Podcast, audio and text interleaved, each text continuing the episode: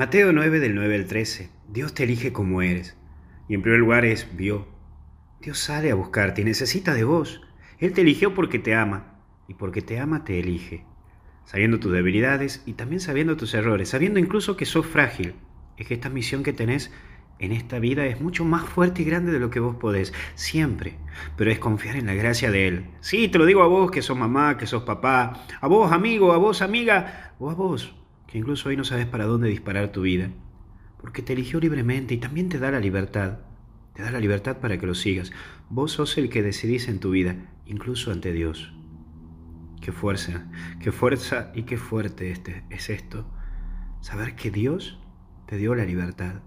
Y hoy Jesús te ve, te ve cómo la luchás, cómo la venís caminando la vida con esto de la situación del coronavirus y todo lo demás.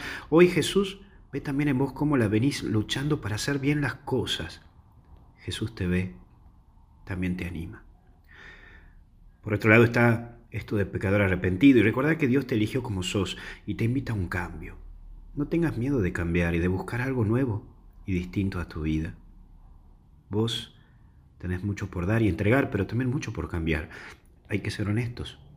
No te desanimes que tenés grandes cosas por dar, pero también reconocete como un pecador perdonado y cosas que tenés que cambiar. No te vengas a agrandar y creerte que las sabes a todas y que te las tenés bien a todas. No.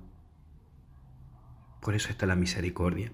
Y Jesús te invita también a perdonar y a buscar reconstruir tu vida y la de los que te rodean sin rencores. Dios sorprende y puede sacar de todos nosotros algo hermoso y bello. Déjate moldear por Dios. No tengas miedo de buscarlo.